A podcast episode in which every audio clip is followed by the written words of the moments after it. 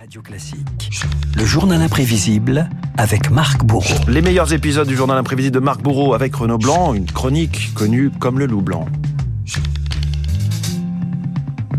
Les loups ont envahi Paris, cessez de rire, charmante Elvire. Les loups ont envahi Paris. Marc, la prophétie de Serge Reggiani est-elle en train de se réaliser? Le loup aurait-il aurait été de nouveau aperçu à quelques kilomètres du département de l'Oise, l'occasion de revenir sur un animal qui fascine autant qu'il inquiète. Alors je vous rassure tout de suite, Renaud, ce n'est pas la bande son des forêts d'Île-de-France. Bah, hein. J'espère quand même. Hein. Le, le loup aux portes de la région parisienne, ce n'est pas une première, on en parlait déjà. Il y a 60 ans, des franciliens avaient aperçu la bête et les reporters des actualités françaises, caméra au point, se lançaient sur ses traces. Soucieux de vérifier le bien fondé de certaines affirmations éminemment troublantes, nos reporters, à leur tour, se sont mis en chasse.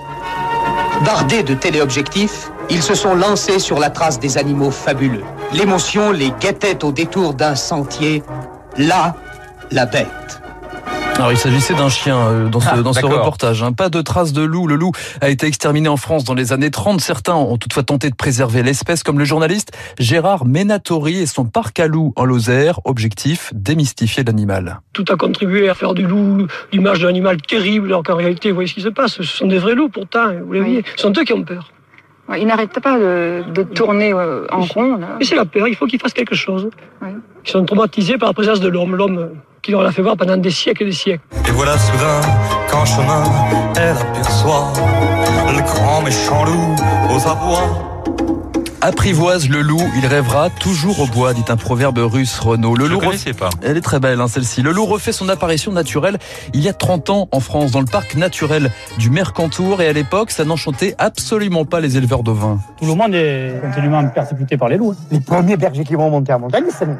Moi, j'étais toujours chaque année vouloir monter le premier, mais cette année, je vais monter le dernier. Tout le monde a peur. Voilà, il faudrait euh, que le parc s'achète un troupeau de moutons pour les loups. Voilà, le début d'un gros méchant conflit. 1997, le gouvernement décide de réintroduire le loup dans les Alpes-Maritimes. Les bergers répliquent par une manifestation dans les rues de Nice. Ah, il faut abattre le loup directement, l'abattre complètement. Pour la chasse, pour les bergers, pour tout, ça a tout changé. Ce sont des bêtes qui tuent. Non seulement pour manger, mais encore en plus de ça, pour le plaisir. Alors on ne sait plus quoi faire. Alors pourquoi ne pas tenter ça encore? L'abattage, justement, est autorisé euh, depuis 2017. Décision à contre-cœur du ministre de l'écologie de l'époque. Il s'appelait Nicolas Hulot. C'est un, pour moi un cauchemar de signer un arrêté qui donne l'autorisation d'abattre des loups. Mais de l'autre côté, vous vous mettez euh, à la place des éleveurs, dont l'autre jour, euh, un gars a vu son troupeau attaquer 40 fois de suite. On a un cœur pour l'un, on n'a pas un cœur pour les autres. Aujourd'hui, l'abattage concerne une centaine de bêtes sur le, le millier de recensés sur le territoire. Mais comment vérifier que ce quota est respecté D'autant que certains éleveurs se disent prêts à faire du zèle? Il n'y a pas d'autre solution que l'éliminer, quoi. Nos ancêtres les ont éradiqués. C'était pas sans raison. Ils appelaient pas ça des prédateurs, les loups. C'était des animaux nuisibles. La petite biche est aux abois, dans le bois se cache le loup. Et après la biche, l'homme est-il le prochain sur la liste? C'est l'idée qui se répand à partir de la Renaissance en France. Le mythe de la bête du Gévaudan, des témoignages plus ou moins vrais qui se transmettent au coin du feu de famille en famille, de village en village. Exemple avec cette attaque mystérieuse que cette dame âgée relatait à la télévision dans les années 60. Notre grand-mère nous avait dit que les enfants s'amusaient, puis ma foi que le gosse avait été pris, quoi. Ils trouvé que le sabot, quoi. La bête, elle ne l'a pas approché. Elle ne sait pas si réellement c'était un loup ou, ou si c'était des fois un chien.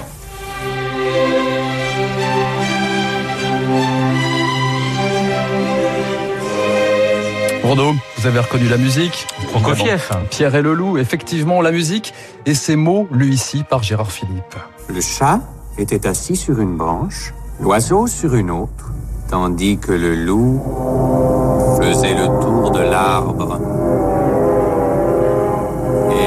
regardait tous les deux avec des yeux gourmands. Pierre observait ce qui se passait, sans la moindre frayeur.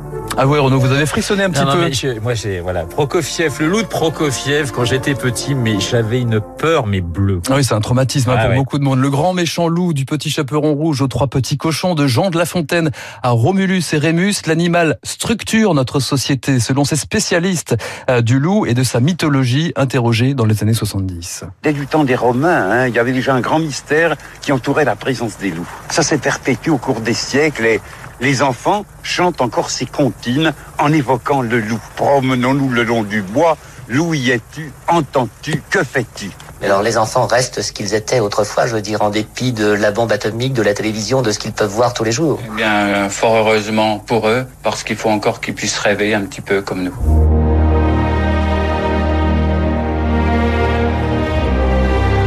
Alors Renaud, rêvons un peu, imaginez-vous dans une grande plaine aux côtés de Kevin Costner en compagnie des loups et rappelez-vous de ce proverbe, on crie toujours le loup plus grand qu'il n'est.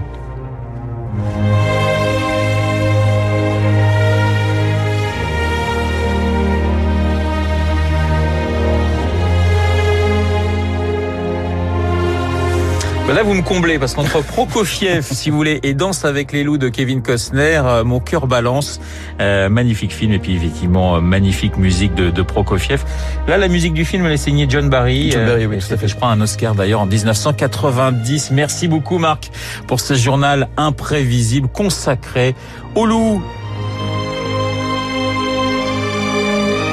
Et le loup dans la bergerie technologique, c'est peut-être l'application chinoise TikTok. Explication tout de suite.